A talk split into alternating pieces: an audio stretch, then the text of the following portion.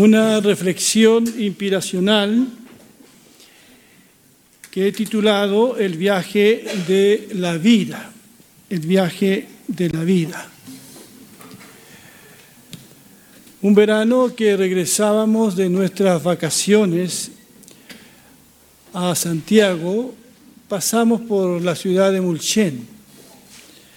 Y quería mostrarle a, a mi hijo Ezequiel y a Herminda la ciudad que visité un par de veces cuando tendría unos siete u ocho años. Y todavía estaba la vieja estación del ferrocarril. Y yo recuerdo que, como era muy niño, no dormía previo al viaje, porque para mí era un viaje soñado, un viaje pero muy largo, un viaje lleno de aventuras y paisajes, viaje de ida y de regreso. Era un viaje corto en tren, pero en mi mente de niño era un viaje largo, un viaje soñado. Y allí estaba la vieja estación. Hay otro viaje que hacemos desde el momento en que nosotros nacemos. Es el viaje de la vida. Y este viaje también tendrá un final. A veces ese final es inesperado. Algunos en este viaje van de ida, otros ya venimos de vuelta. No sabemos cuándo llegaremos a la estación. No sabemos cuándo terminará nuestra jornada aquí en esta tierra. Este viaje por la vida puede que haya sido placentero para algunos hasta aquí. Para otros no tanto, puede que haya sido un viaje muy agitado, una lucha constante por sobrevivir. Otros han tenido todo lo que han querido, pero siguen sintiéndose insatisfechos y muy frustrados. En este viaje de la vida, ¿todos saben hacia dónde se dirigen? ¿Lo tenemos todos claro aquí? En esta vida algunos han tenido que lidiar con enfermedades, con altos y bajos, momentos de alegría, momentos de tristeza. Para algunos es un viaje sin sentido. Hay muchas personas que por quienes sentimos una profunda compasión que no le encuentran sentido a este viaje, a esta vida. Pero saben una cosa, Dios no quiere, según encontramos en su palabra, que, que nuestro viaje sea un viaje infeliz, sin un propósito, claro. Por eso se nos invita a que tomemos buenas decisiones y aceptemos que sea Dios el que nos guíe siempre. Dios nos quiere acompañar en este viaje. Dios quiere hacer que nuestra vida valga la pena. En Génesis 24, 42 se nos habla de un siervo que tuvo Abraham, que fue comisionado para buscarle novia al hijo de Abraham. Dice, hoy cuando llegué al pozo hice esta oración. Dios de mi amo Abraham, si tú así lo quieres, haz que me vaya bien en este viaje. Y yo creo que ese es el deseo de todos nosotros, que nos vaya bien en el viaje que cada uno está haciendo. Que me vaya bien. Dios nos puso en este viaje, Dios quiso que naciéramos. Él nos conoce desde la eternidad. Él nos conoce, según Jeremías 1.5, desde el vientre de nuestra madre. Mientras estaba allí, dice el Señor, yo te conocí y te puse nombre. Eres mío. Así que Dios nos conoce. Dios sabe cuándo iniciamos este viaje. Estábamos en el plan de Dios y Dios ha decidido también acompañarnos. porque este viaje a veces se torna largo, agotador. Algunos ya desean terminarlo, así me lo han dicho algunas personas. A veces estamos a punto de flaquear o salirnos del camino, pero el Señor siempre está ahí. El Señor siempre está ahí para guiarnos con su palabra. Se necesita así paciencia y fe. Se necesita disciplina, a veces aligerar la carga, despojarse de algunas cosas para correr bien la vida cristiana. Eso es lo que dice el escritor de Hebreos cuando en el capítulo 12 dice, por lo tanto también nosotros, que estamos rodeados de una multitud tan grande de testigos, despojémonos del lastre que nos estorba en especial del pecado que nos asedia, y corramos con perseverancia la carrera que tenemos por delante.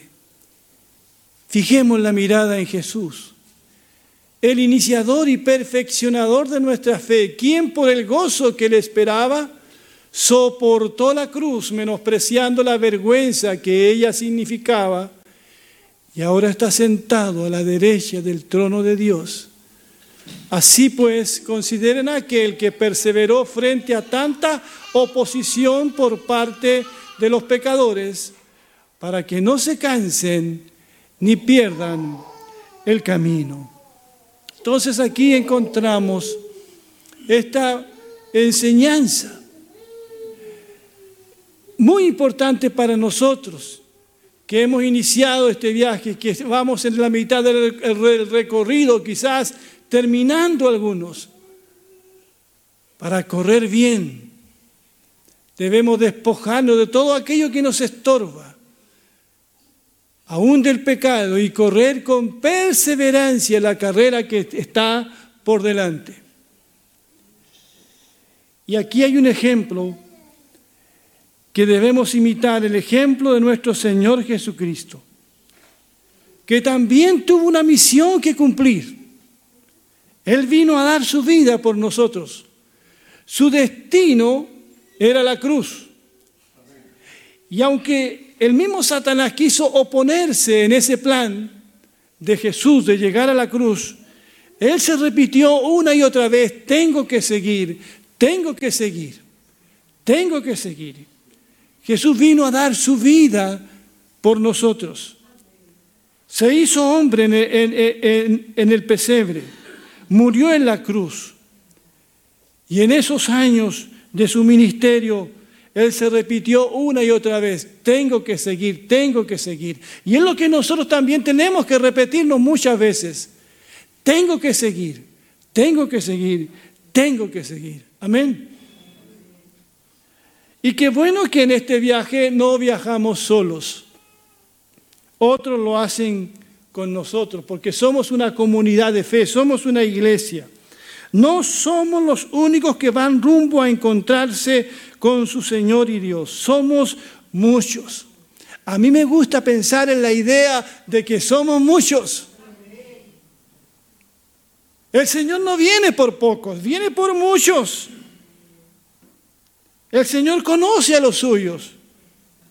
Nosotros etiquetamos a las personas, esto sí, esto no, pero yo, eh, eh, Juan vio una gran multitud. Somos muchos. Así que no eres la única, el único. Somos muchos. Y como iglesia nos apoyamos en este viaje. No competimos por quién llega primero, ni quién llega después. Hemos de ayudarnos los unos a los otros a llevar las cargas para que nadie se salga del camino. Y es el consejo de Pablo a los Gálatas, hermanos, si alguno es sorprendido en pecado, ustedes que son espirituales deben restaurarlo con una actitud humilde, pero cuídese cada uno, porque también puede ser tentado. Ayúdense unos a otros a llevar sus cargas y así cumplirán la ley de Cristo. En la vida cristiana hay pruebas y tentaciones. Y alguno caerá. Pero está en nosotros para levantarlo con espíritu de mansedumbre y restaurarlo. Nosotros a veces somos buenos para disciplinar, pero no para restaurar. El Señor habla de restauración, restaurar al que ha caído, volverlo al camino. La restauración implica más tiempo que la disciplina restaurarlo, pero con una actitud humilde, poniéndome en el lugar de esa persona, sabiendo que yo mismo podría ser tentado. Por eso dice, ayúdense unos a otros a llevar sus cargas y así cumplirá la ley de Cristo. ¿Cuántos dicen amén? Así que en este viaje, en este camino de la vida cristiana, tenemos que ayudarnos. Esto es mutuo, es de todos. Por eso es tan importante lo que dice también el escritor de Hebreos, esto de no dejar de congregarnos. Dice, mantengamos firme la esperanza que profesamos, porque fiel es el que hizo la promesa. Preocupémonos los unos por los otros a fin de estimularnos al amor y a las buenas obras. No dejemos de congregarnos, como, como acostumbran hacerlo algunos, sino animémonos unos a otros y con mayor razón, ahora que vemos que aquel día se acerca. Qué importante es esta enseñanza, en este viaje, en este caminar en la vida cristiana. Tenemos que apoyarnos. Somos la iglesia de Cristo. Dice, preocupémonos los unos por los otros. Estimulémonos a qué? Al amor y a las buenas acciones. Y por eso es importante también lo que ustedes hacen en esta mañana, no dejar de congregarse. No dejar de congregarse.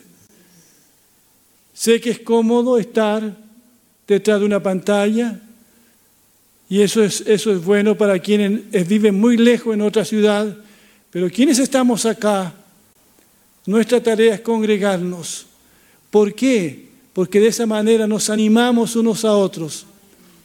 Y con mayor razón cuando sabemos que ese día, el día del Señor, está cerca. Amén. Porque es importante congregarse para oír la palabra de Dios para adorar juntos a Dios, para animarnos mutuamente, participar de la comunión, para desafiarnos a correr bien este viaje de la vida. Hubieron dos discípulos de Jesús que hicieron un viaje, era el primer día de la semana. El viaje no era largo, era apenas 12 kilómetros, 11 kilómetros de Jerusalén a Emaús. Pero a estos discípulos ese viaje les pareció una eternidad, porque iban muy tristes. Quiero que con paciencia leamos este pasaje que es muy importante. Dice Lucas 24. Aquel mismo día dos de ellos se dirigían a un pueblo llamado Emaús, a unos 11 kilómetros de Jerusalén. Iban conversando sobre todo lo que había acontecido. Sucedió que mientras hablaban y discutían, Jesús mismo se acercó y comenzó a caminar con ellos. Pero no lo reconocieron, pues sus ojos estaban velados. ¿Qué vienen discutiendo por el camino? les preguntó. Se detuvieron cabizbajo, ni siquiera miraron a Jesús, porque su profunda tristeza los embargaba. Y uno de ellos, llamado Cleofas, le dijo, ¿eres tú el único peregrino en Jerusalén que no se ha enterado de todo lo que ha pasado recientemente? ¿Qué es lo que ha pasado? Les preguntó. Lo de Jesús de Nazaret. Era un profeta poderoso en obras y palabras delante de Dios y de todo el pueblo. Los jefes de los sacerdotes y nuestros gobernantes lo entregaron para ser condenado a muerte y lo crucificaron. Pero nosotros abrigábamos la esperanza de que era Él quien redimiría a Israel. Es más, ya hace tres días que sucedió todo esto. También algunas mujeres de nuestro grupo nos dejaron asombrados esta mañana muy temprano, fueron al sepulcro, pero no hallaron su cuerpo. Cuando volvieron nos contaron que se les habían aparecido unos ángeles quienes les dijeron que Él está vivo. Algunos de nuestros compañeros fueron después al sepulcro, lo encontraron tal como habían dicho las mujeres, pero a Él no lo vieron. Qué torpe son ustedes, les dijo, y qué tardo de corazón para creer todo lo que han dicho los profetas. ¿Acaso no tenía que sufrir el Cristo estas cosas antes de entrar en su gloria? Entonces, comenzando por Moisés y por todos los profetas, les explicó lo que se refería a él en todas partes, en todas las escrituras. Al acercarse al pueblo a donde se dirigían, Jesús hizo como que iba más lejos, pero ellos insistieron, quédate con nosotros que está atardeciendo. Ya es casi de noche, así que entró para quedarse con ellos. Luego, estando con ellos a la mesa, tomó el pan, lo bendijo, lo partió y se lo dio. Entonces se les abrieron los ojos y lo reconocieron, pero él desapareció. Se decían el uno al otro, no ardía nuestro corazón mientras conversaba con nosotros en el camino y nos explicaba las escrituras. Al instante se pusieron en camino y regresaron a Jerusalén.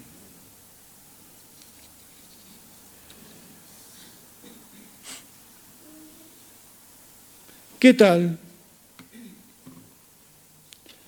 se parece al viaje que hacen muchas personas.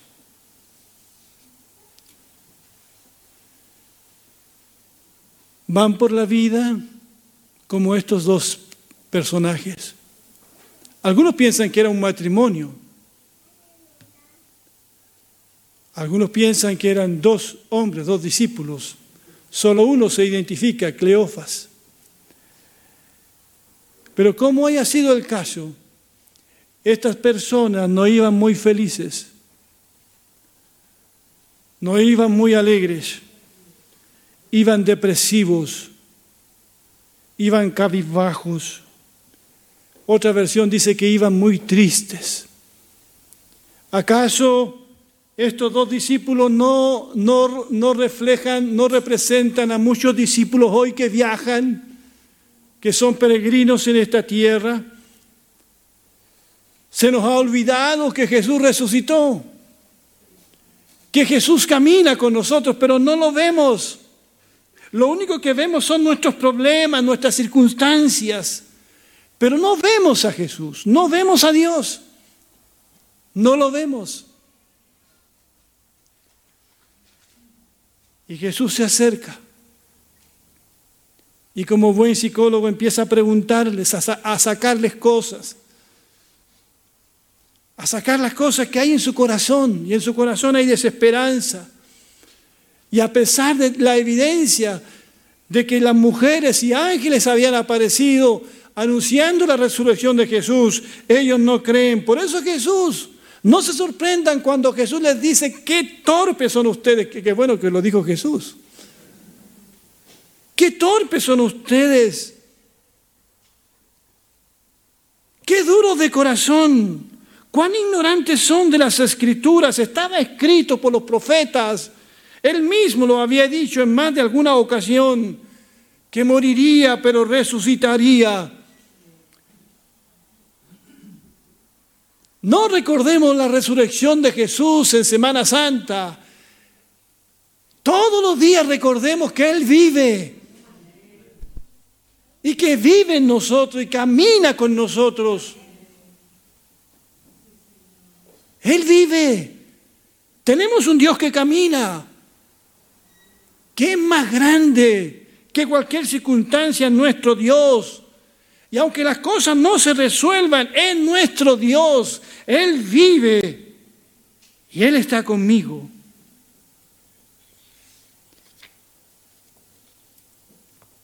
Hay mucho que sacar en este viaje de estos dos discípulos recobraron el ánimo, recobraron la fe, Volvió el gozo a sus corazones cuando supieron que Él estaba vivo, cómo les habló y cómo la palabra alegró su corazón, cómo se conmovieron con esa palabra. La palabra de Cristo es lo único que te mantendrá en el viaje feliz. Es su palabra, es encontrarte con el Señor cada día, es saber que Él está contigo, que Él camina contigo que Él ha dejado el consolador, no para que esté con nosotros, sino para que esté en nosotros, que es la gran diferencia. Y Él está en nosotros, bendito sea su nombre para siempre. Puede que algunos de los que nos están escuchando por YouTube, por las redes sociales, o alguien que está acá, vaya en el viaje equivocado. ¿Se acuerdan de mi pequeño angelito? Se subió al avión equivocado. Y muchos van en, el avión equivocado, en la dirección equivocada. El Señor Jesucristo habló de dos caminos. Dijo que un camino ancho y un camino angosto. El camino ancho, muchos van en ese viaje, pero es un camino que conduce a la perdición. Pero él habló también de un camino angosto. Pero es un camino que conduce a la vida. Y el escritor de Proverbios, en el capítulo 14, 12, dice, hay caminos que parecen derechos, pero al final de ellos está la muerte. Pero Jesús dijo, yo soy el camino, la verdad y la vida, solamente por mí se puede llegar al Padre. Y seguidamente, en el mismo pasaje, él habló del final de nuestro viaje, pasaje que nos hacía recordar a Anita de antes. El final de nuestro viaje nos lleva de vuelta al hogar celestial. A mí me emociona esto, el final. El camino puede ser muy angosto, el viaje puede ser muy largo. Es una maratón. No es una carrera corta la, vida cristiana. Puede ser muy pesado, pero guarda la fe, mira al Señor, porque esto es lo que espera a los hijos del Señor. Y leo nuevamente lo que aparece allí. No se angustien, ustedes, dice el Señor. Crean en Dios y crean también en mí. En la casa de mi Padre hay muchos lugares donde vivir. Si no fuera así, yo no, les, hubiera dicho que voy a prepararles un lugar. Y después de irme y de prepararles un lugar, vendré otra vez para llevarlos conmigo, para que ustedes estén en el mismo lugar en donde yo voy a estar. ¿Cuántos dicen amén? Este será el final de tu viaje. Este será el final de nuestra jornada. El día en que el Señor nos se dirija a cada uno de nosotros, bien, buen siervo, buen sierva y fiel, sobre poco has sido fiel, sobre mucho te pondré, entre en el gozo de tu Señor, venid bendito de mi Padre. Ese es el final del viaje. Un día las puertas se abrirán y estaremos la mismísima y plena presencia de Dios. Un día nuestro viaje habrá terminado cuando lleguemos a la última estación o cuando Jesús venga de nuevo como Él lo ha prometido. Hoy yo y tú y los que nos están escuchando sentimos nostalgia, como esa nostalgia cuando estamos mucho tiempo fuera de casa. La Biblia dice que todos nosotros somos peregrinos en esta tierra. Este no es nuestro lugar eterno. Estamos de paso aquí. Sabemos de dónde venimos, de Dios, sabemos quiénes somos, somos hijos de Dios, amados por el Padre. Tenemos un propósito aquí en esta vida, que es amar a Dios, es amar al prójimo. Tenemos una tarea que cumplir como iglesia, llevar a Cristo a todas las naciones. Y sabemos dónde vamos. Sabemos dónde pasaremos la eternidad. ¿Tú sabes dónde pasará la eternidad? El viaje de la vida un día terminará. Para unos primero, otros después.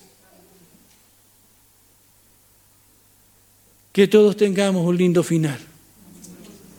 Que Dios bendiga su palabra. Vamos a ponernos de pie, por favor.